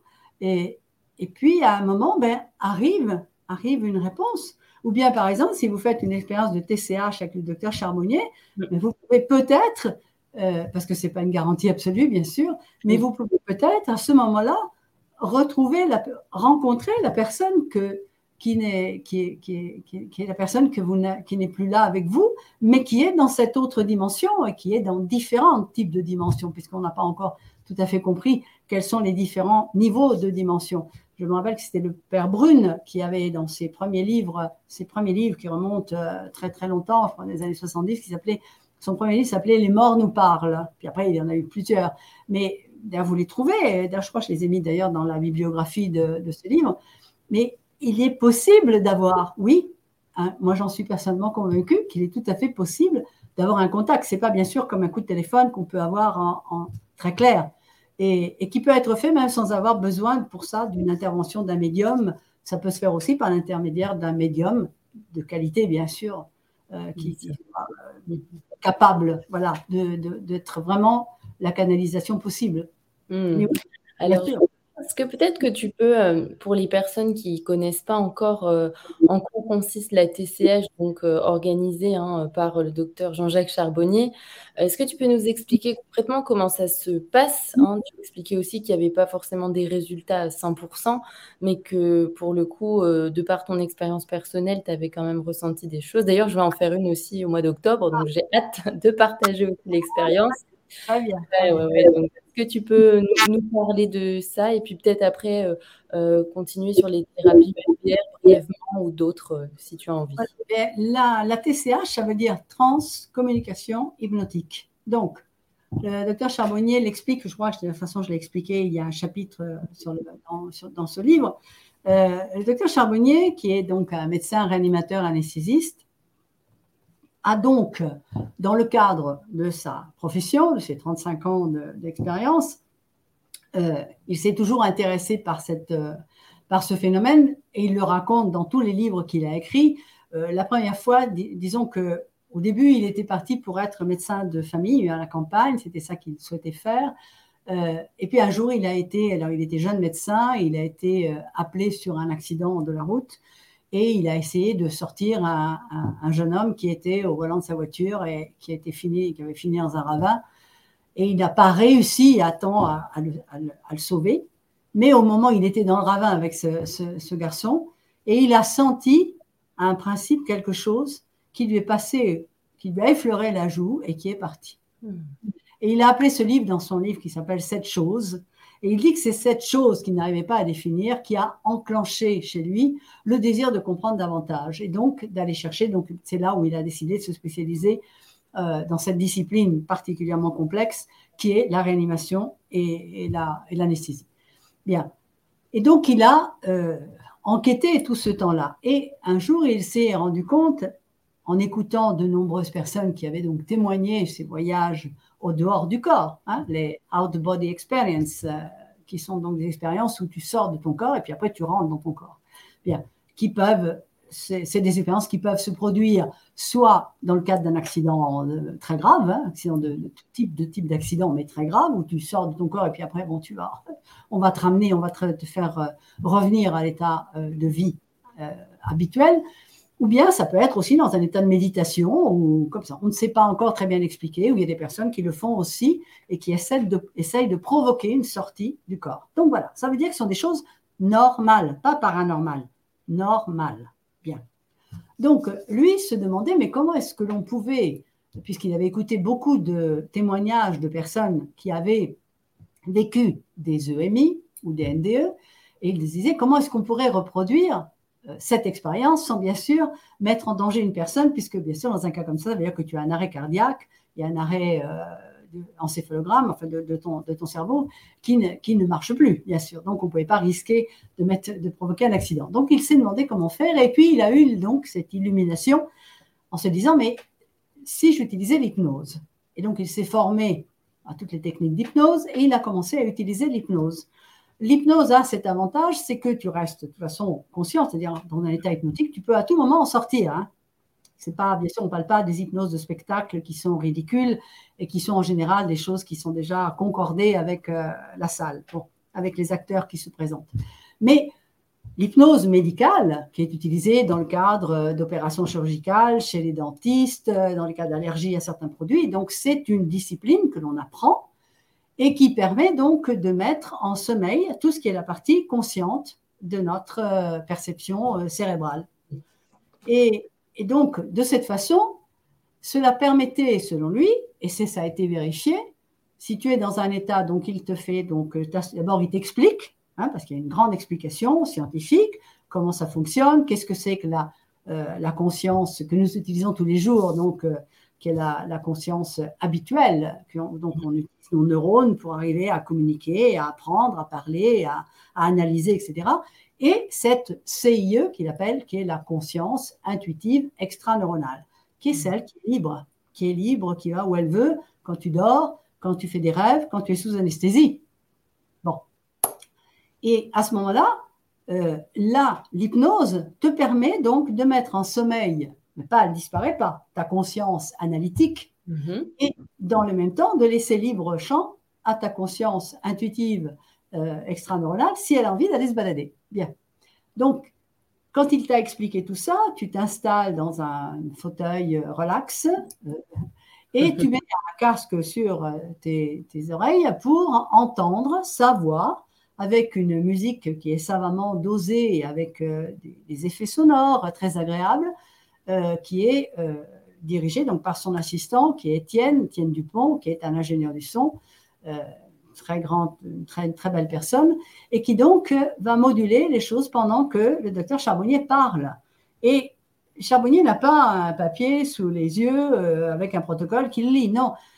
Il a cette inspiration qui lui vient et il te guide, il te propose il ne te dit jamais, bon, maintenant regardez à gauche et vous voyez ceci ou là, vous allez voir cela. Non, il te dit simplement, il te met dans un état. Il te dit, par exemple, euh, bien maintenant, euh, euh, vous êtes dans un endroit où il y a un banc. Si vous trouvez ce banc, asseyez-vous et voyez ce qui se passe. Bon, et puis toi, tu vois, tu as, peut-être un banc, pour toi, il est en bois, ou il est en pierre, ou il est en granit, ou je ne sais quoi. ou bien peut-être qu'il n'y a pas de, pas de banc, tu ne vois pas de banc, et puis, tu attends puis ça reste pendant un certain temps. Euh, je ne peux pas te dire combien de minutes parce que la notion du temps, elle est très subjective. Mhm. Puis il y a des moments, donc à ce moment-là, parce que tu as des gens qui vont relater, parce qu'à la fin donc de cette expérience, de cet atelier, il y a un debriefing où les gens, s'ils veulent, peuvent raconter et peut-être qu'à ce moment-là, tu vois arriver un être de lumière, ou bien peut-être que tu vois arriver ton grand-père, ou peut-être tu vois arriver euh, ton chien ou ton chat, euh, ou peut-être que tu vois simplement des sensations, ou tu vois, bon, etc., etc. Et petit à petit, donc, il y a des paliers successifs, mais il ne t'impose jamais rien. Il te dit, ben voilà, maintenant, vous êtes au bord de mer. Hmm. Voilà. Et après, toi, tu peux être euh, au bord de mer, euh, en tempête, euh, dans une mer qui n'existe pas. Tu peux peut-être te plonger dans la mer, être sous la mer, respirer sous la Je ne sais pas. C'est comme on disait tout à l'heure, c'est extrêmement subjectif. Donc, c'est un voyage extraordinaire où à un moment, tu te retrouves dans une sensation d'amour absolument unique, extraordinaire, une espèce de, c'est un non-dieu et bon et et puis après il te fait revenir. Très souvent, tu n'aurais pas envie de revenir parce que c'est tellement extraordinaire ce que tu vis. Puis il y a des gens qui, bon, peut-être ne vont rien voir, ils vont peut-être s'endormir et se faire une profonde relaxation. Et, puis, euh, parce, que, parce que, bon, pour eux, ça n'a pas marché. Et puis à la fin, quand tu vas revenir, il y a des gens qui vont euh, sentir, par exemple, euh, qu'ils ont eu des sensations de chaleur dans leur corps ou des pétillements euh, dans leurs mains, etc. Euh, ils ont reçu des messages, parfois des messages pour eux-mêmes ou des messages pour d'autres personnes. Moi, quand j'ai fait, par exemple, ma première TCH, euh, j'espérais voir mon mari et ma mère, et, puis non, pas du tout. D'accord. et, j'ai vu deux personnes que je ne connaissais pas, mais que je savais qui elles étaient, et j'ai transmis le message à qui je devais le transmettre. Hmm. Donc, parfois, il y a des choses qui se vérifient où tu, euh, où tu, tu te rends compte que dans ce moment-là, ce qui est important, c'est pas toi, ton désir de voir euh, euh, ta grand-mère ou, ton, enfant, mais que c'était plus important qu'à ce moment-là, tu puisses transmettre un message à une personne qui en avait besoin. Qui peut être une qui est là présente ou qui se trouve ailleurs. Et puis parfois, il y a des situations où on ne, on n'a pas immédiatement la perception du message, mais elle peut arriver deux, trois jours, une semaine après. Hmm. Et c'est une expérience qui, de toute façon, quand elle est vécue et qu'il y a un message et que l'on reçoit, reçoit quelque chose, c'est quelque chose qui est bouleversant. Hmm. Parce que ça te confirme, d'une part, qu'il y a beaucoup de gens qui disaient qu'ils avaient peur de la mort et qui n'ont plus peur du tout. Hmm, donc, euh, quelque part, c'est encourageant, justement. S'il n'y a plus cette peur de la mort, il faut y aller, quoi. Il faut, expérimenter par soi-même. Oui, il faut expérimenter par soi-même. Et puis, c'est jamais la même chose.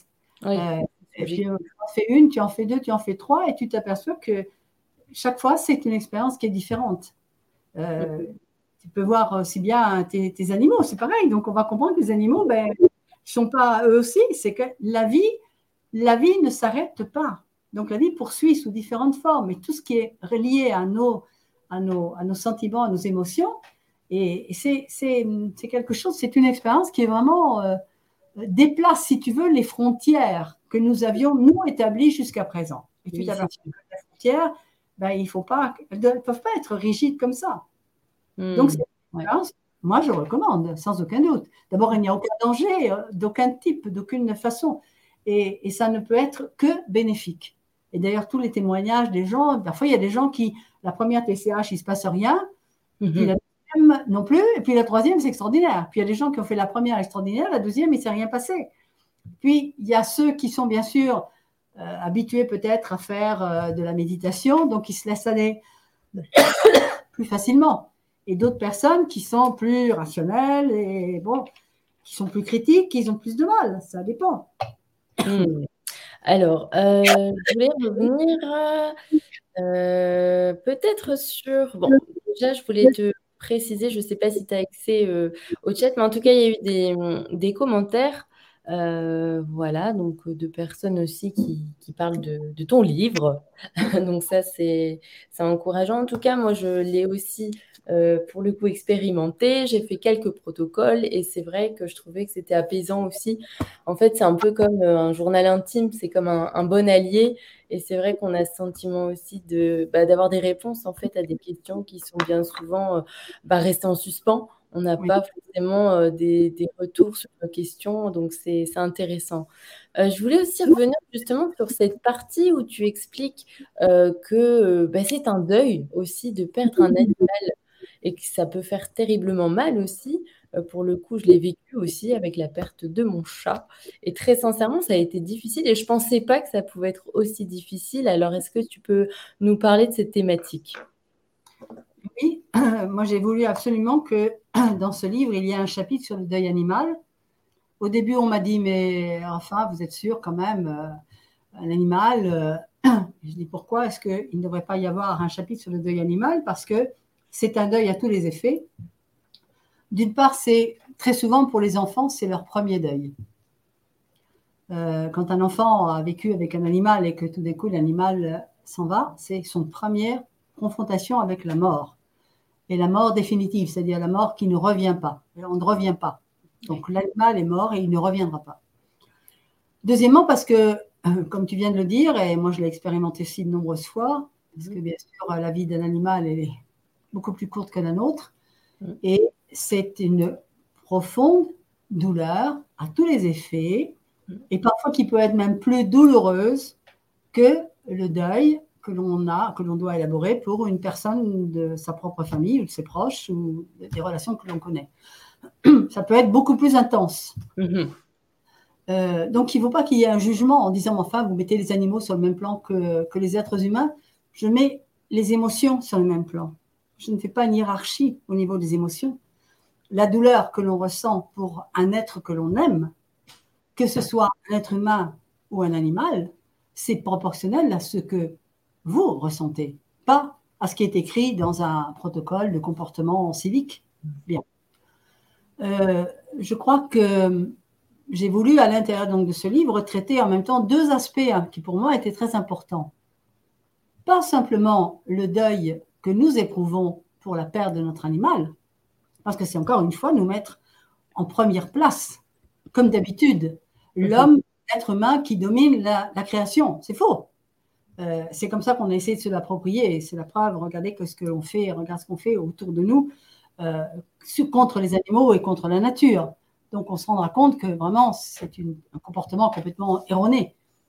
Donc je n'ai pas voulu simplement traiter cet aspect-là, mais j'ai voulu aussi traiter du deuil de l'animal.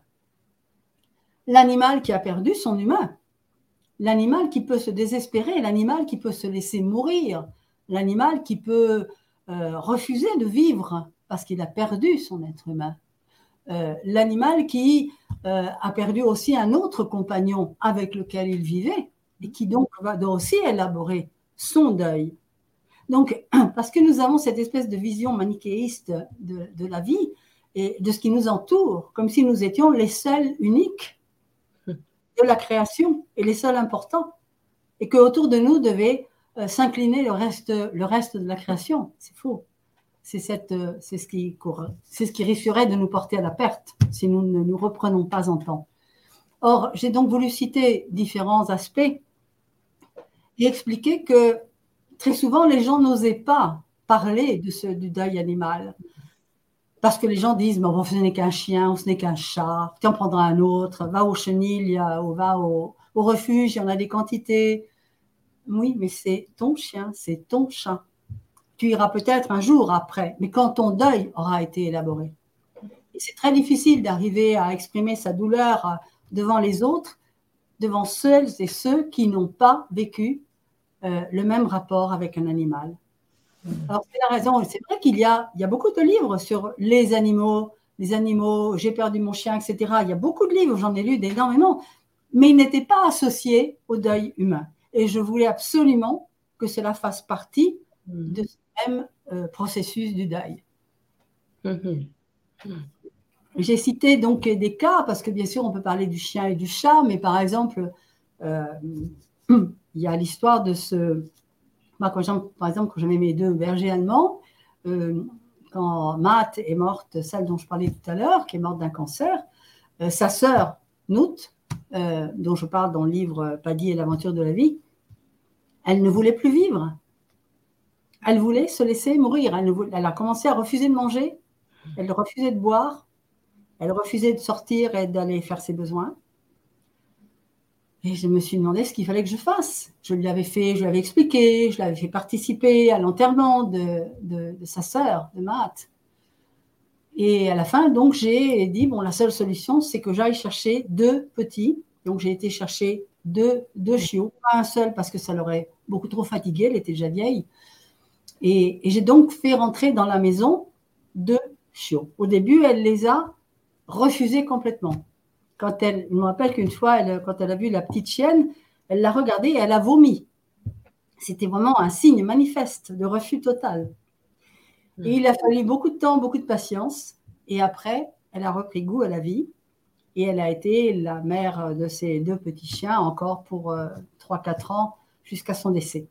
Mais son deuil, elle n'arrivait pas à faire son deuil, elle refusait. Donc voilà, ça c'est un exemple. Et pourtant, elle avait été bien accompagnée par moi. Normalement, je prétends savoir un peu comment faire, mais ce n'était pas suffisant. Il y avait ce refus total. Euh, pensons à ce qui se passe quand parfois un, homme ou une femme âgée décède. Ça s'est vu beaucoup avec l'histoire du Covid. Il faudra qu'on fasse un petit chapitre sur le Covid aussi après. Les conséquences du deuil avec le Covid, avec la Covid. Euh, il y a par exemple des personnes âgées qui, sont, qui ont été portées à l'hôpital et le chien ou le chat est resté à la maison. La personne n'est pas et la famille ne voulait pas s'occuper du chien ou du chat. Donc le chien ou le chat, ben, il a été emmené où? Au refuge. Et ce chien et ce chat, euh, c'est désespéré. Euh, certains ont peut-être pu être adoptés parce qu'il y a eu des campagnes d'adoption, etc. Mais il y en a beaucoup qui sont restés comme ça. On a tous vu sur euh, Facebook, Instagram ou autres des images de chiens qui allaient euh, tous les jours sur la tombe de, dans le cimetière, sur la tombe de leur, euh, de leur humain et, et qui restaient là, couchés sur la tombe à, pleurer. Euh, il y a le cas de ce cheval brésilien dont j'ai parlé d'ailleurs parce que c'est quand même un cas extraordinaire. Ce, cheval était monté par un monsieur au Brésil. il y avait une fusion entre ce, cheval et cet homme. Et puis un jour, lui, il y a, je plus, un problème cardiaque, enfin bon, qu'il décède. Donc, bon, il y a l'enterrement. Puis tout d'un coup, les gens sont en train de faire l'enterrement et de, la cérémonie. Et puis tout d'un coup, on entend un bruit de galop. Et on voit arriver au, galop ce cheval qui avait réussi à, sortir de, son box et qui est arrivé en galopant jusque là où se trouvait donc le lieu de l'enterrement. Et il est arrivé là où était le, le cercueil.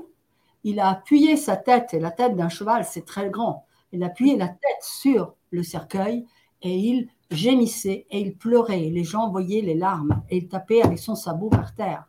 Ça a bouleversé tout le monde parce que même ceux qui ne pleuraient pas, qui étaient là peut-être par euh, simple euh, respect pour euh, la personne décédée, se sont mis tous à pleurer parce que c'était d'une émotion terrible. un membre de la famille s'est occupé du cheval et a dit que ce cheval resterait maintenant avec lui. Mais c'est pour montrer jusqu'où peut aller l'amour d'un animal, parce que c'est un amour inconditionnel. c'est un amour de générosité totale. Et ça, c'est un des exemples, mais il y a de nombreux exemples. Donc, je pense que cela doit pouvoir porter davantage au respect que l'on doit à l'animal et à comprendre que cet animal, il te donne tout.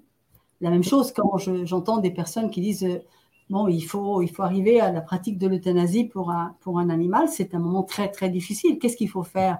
Est-ce qu'il faut faire? Est-ce qu'il ne faut pas le faire? Pour quelles raisons on le fait? Est-ce que c'est précipité ou pas? Alors, souvent, je suggère que l'on essaie de contacter une personne qui est spécialiste dans la communication animale.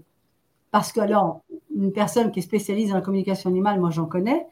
Euh, j'ai déjà utilisé d'ailleurs leur service. J'ai une amie très chère qui, est, qui fait de la communication animale.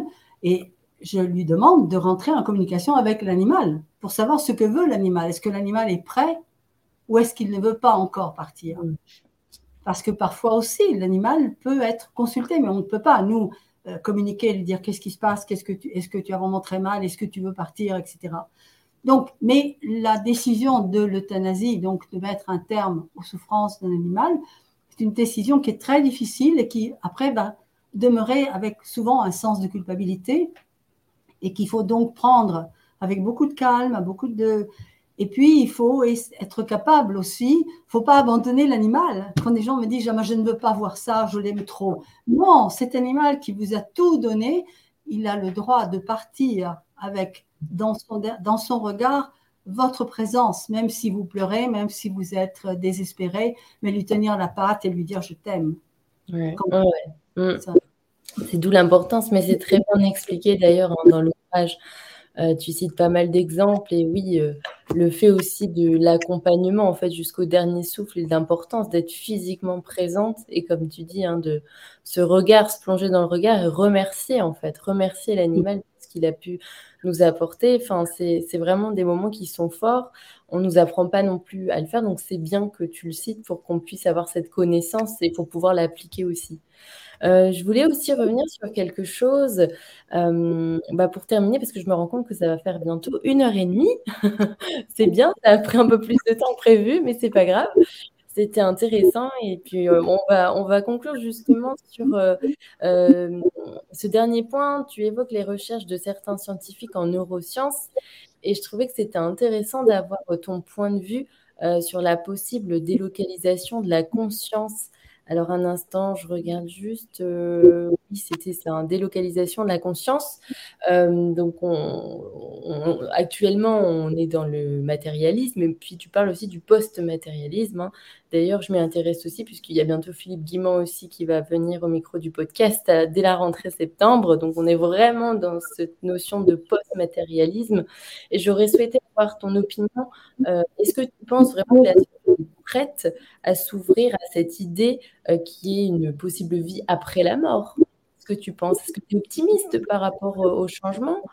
Tu es plutôt. Enfin, je sais que toi, tu as tes croyances et tu es convaincu hein, qu'il y a quelque chose de près. Moi aussi, puisque c'est aussi la thématique de l'éveil des consciences. Qu'est-ce que tu penses, toi, de, des ah, évolutions? Je crois que ce n'est pas une croyance. Je crois que je vais renvoyer la balle aux matérialistes et aux sceptiques. Mhm il n'y a, rien de plus rigide qu'un sceptique ou qu'un matérialiste dur et fort, euh, parce qu'en fin de compte, ils basent leurs affirmations sur des croyances. Parce que euh, ce n'est rien de ce qu'ils affirment est justifié. Alors que euh, cette conviction que nous avons aujourd'hui, nous qui travaillons dans ce domaine et qui essayons de comprendre et faisons des recherches, confrontons ce que l'on trouve, ce que l'on comprend, ce que l'on lit, ce que l'on observe, ce qu'on entend, eh bien, je disais tout à l'heure, déplacement des frontières, ben voilà, on repousse les frontières. On n'affirme pas qu'il y a une frontière qui, ne peut pas être franchie. C'est faux. Donc, ça, c'est une croyance. Alors que nous essayons d'ouvrir, euh, tu parlais donc de Guilbert, donc je ne vais surtout pas me, lancer là-dedans parce que lui, c'est pas possible. Euh, il y a aussi Mario Beauregard. Oui, tu le sais. je pense que c'est quelqu'un que tu devrais peut-être un jour aussi essayer de parler avec lui. Parce que, pareil, c'est quand même lui qui avait lancé le fameux. Euh, ce fameux protocole de la, de la nouvelle, de la physique euh, mm. euh, matérialiste. Donc, euh, il, y a, il, y a, il y a Pin van Lomen, le, cardiologue hollandais. Donc, il, tout, tout, là, on parle de domaine, du domaine scientifique. On ne parle pas de, avec tout le respect, on ne parle pas de médium, on ne parle pas de canalisation, on parle de recherche. Oui. là, c'est quelqu'un qui travaille au, dans, ce domaine depuis des années et des années, qui continue à rechercher et qui transmet ses connaissances, je pense qu'aujourd'hui, on ne peut pas parler de croyance, mhm. mais on parle plutôt d'évidence. C'est-à-dire que c'est ce que tu vois, que tu constates, que tu observes, que tu touches avec la main. Tu ne peux pas les répéter, ça non. Mais ça veut dire qu'il faut changer le mode de réflexion, le mode d'analyse. Si un mode d'analyse ne fonctionne plus, écoute, la carte, le papier de tournesol, on l'a utilisé pendant un certain temps, puis après on a dit c'est pas suffisant. Euh, avant, on faisait les dessins en compas. Maintenant, ben, on n'a plus besoin d'un compas pour. Euh, on utilise un ordinateur. Donc, il faut aussi se rendre compte qu'il y a des méthodes d'analyse qui sont obsolètes. Donc, je mhm. pense que euh, ce n'est pas mon, mon, avis à moi qui puisse être intéressant. Moi, je suis, si tu veux, je suis dans cette mouvance parce que, parce que je suis convaincue que c'est le chemin. Et mhm. bien sûr, avec toujours, euh, euh, il faut bien sûr être prudent, il ne faut pas affirmer, il faut, il faut tout de suite toujours euh, ne pas se laisser emporter par son enthousiasme. bon, moi, je dis toujours que je suis optimiste par devoir et par habitude. par devoir, parce que je pense qu'on est beaucoup mieux dans sa peau quand on est optimiste, parce que c'est beaucoup plus dynamisant que d'être pessimiste. Mm. et je dis par habitude parce que je pense que l'optimisme, c'est un peu comme la gymnastique, il faut en faire un petit peu tous les jours. ça devient, si tu veux, euh, ça t'aide à affronter les épreuves, ça mm. t'aide à, accepter les épreuves, les mm. défis, et à te dire, ben, c'est un, défi, c'est quoi? C'est un objectif. Donc, euh, tu, tu, vas vers cet objectif, puis cet objectif, après, tu t'aperçois qu'il y en a un autre plus intéressant, tu le déplaces. Il ne faut pas être rigide. Voilà. Alors, avant qu'on se sépare, parce que je sens que bien sûr, il va falloir le faire, j'aurais quand même un tout petit mot sur euh, l'histoire, parce que je te l'ai mentionné, parce que je crois que c'est important. Euh, sans rentrer trop dedans, parce qu'il y a un chapitre là-dessus, mm. sur les effets euh, du deuil avec la Covid. Parce que vraiment, cette expérience traumatisante qu'on nous a fait vivre, hein, mm. je dis qu'on nous a fait vivre, mm. et je pense que tu, quand tu parleras aussi avec, avec Philippe et avec d'autres, on retrouvera aussi la confirmation, euh, on a obligé, d'ailleurs c'est pour ça que j'ai bien voulu, aussi bien au niveau des soignants qu'au niveau des familles, on a traumatisé les gens. Je ne parle pas sur les histoires des vaccins, etc. Ce n'est pas mon propos ici. Euh, mais ce que je, ce que je dis, c'est que on a empêché des personnes, des familles. D'accompagner, d'une part, de comprendre ce qui se passait. Euh, moi, j'ai suivi beaucoup de personnes en deuil qui me disaient on me l'a volé, c'est de ma faute, j'aurais pas dû le laisser partir, j'aurais dû le défendre. Vous pouvez pas, c'est évident qu'on ne pouvait pas, puisqu'il y avait à ce moment-là donc des textes législatifs, entre guillemets, le mot législatif, des décrets, parce que ce n'était même pas des, lois, c'était des, décrets, des impositions. Euh, mais les personnes se sont trouvées défraudées, se sont trouvées volées, se sont trouvées euh, impuissantes, en disant voilà, mais qu'est-ce qui s'est passé vraiment? Est-ce qu'il est vraiment mort de, de cette histoire-là? Est-ce que c'était juste? Pourquoi est-ce que j'ai pas pu lui téléphoner? Pourquoi j'ai pas pu lui dire au revoir? Pourquoi j'ai pas pu lui demander pardon pour telle et telle chose? Et ce sont tous ces pourquoi qui empoisonnent la vie des gens encore aujourd'hui, encore aujourd'hui. Aussi bien le sens de culpabilité de, de ces familles, le sens de culpabilité des soignants mmh. qui sont trouvés à devoir appliquer des protocoles euh, médicaux euh, qui n'étaient pas euh, et infirméristes qui n'étaient pas correctes, Bien sûr. qui se posent aujourd'hui des questions. C'est ce qui s'est passé dans les maisons de repos ou dans les EHPAD où il y a l'histoire du Révotril. Je ne vais pas revenir sur ce scandale, mais enfin bon, qui a des oreilles pour entendre, pour écouter, entendre. De toute façon, j'ai jamais caché mes opinions, donc elles sont très claires. Mais je pense qu'il y a de grandes responsabilités parce que la situation de ces personnes âgées qui se trouvaient dans des, lieux où ils auraient dû être protégés, ou ils n'y sont plus, donc ils ne sont plus là, euh, ou ils ont eu des phénomènes de régression, ce qu'on appelle d'un terme élégant le glissement. Et, euh, et ça, c'est quand même très grave. Et, je pense que là, cette, notre société, quand un jour, dans les générations futures, on fera l'histoire de cette période, eh bien, on se rendra compte qu'il y a quand même euh, beaucoup de choses qu'il faudrait revoir et, je ne veux pas dire juger parce que c'est pas à nous de juger, mais qu'il euh, y a quand même une honte de cette société qui n'a pas su et qui est responsable euh, d'un manque d'humanité. Et là, je le vois encore aujourd'hui. D'ailleurs, j'ai mis des protocoles qui, que j'ai essayé d'appliquer avec des personnes et qui m'ont dit oui, c'est utile. Tu verras le dernier sur la berceuse, je ne sais pas si tu te rappelles, le mm-hmm. dernier protocole sur la berceuse, euh, c'est un protocole que j'ai même fait faire à des hommes. Parce que voilà, c'est un autre sujet qu'on aurait pu aborder, la différence entre la perception du deuil chez les hommes et chez les femmes. Oui, ça aussi d'ailleurs. C'était intéressant. Mais on pourra peut-être faire, euh, on se réorganisera de toute manière. Et puis peut-être même le soir, comme ça il y aura encore plus de personnes qui pourraient être touchées. C'est un sujet tellement vaste et c'est un sujet tellement difficile. Et je crois que plus on en parle et plus on peut aider les personnes à, affronter ce moment pour soi, pour eux-mêmes, pour soi-même, mais aussi à être un meilleur ou une meilleure accompagnant. Bien sûr. Hmm.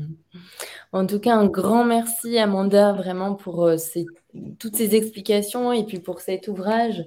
Et puis, comme je disais, hein, euh, l'épisode sera rediffusé dès demain matin, donc 7 heures sur toutes les plateformes d'écoute. sur Apple Podcast, Spotify. N'hésitez vraiment pas aussi si vous avez des, commentaires à partager. Je serais ravie aussi de te les partager, Amanda, pour que tu prennes connaissance des avis, peut-être des témoignages. Si vous avez aussi effectué les protocoles, c'est toujours touchant de voir aussi vos parcours. Donc, n'hésitez pas aussi à partager un ami. Je sais que ça peut faire du bien.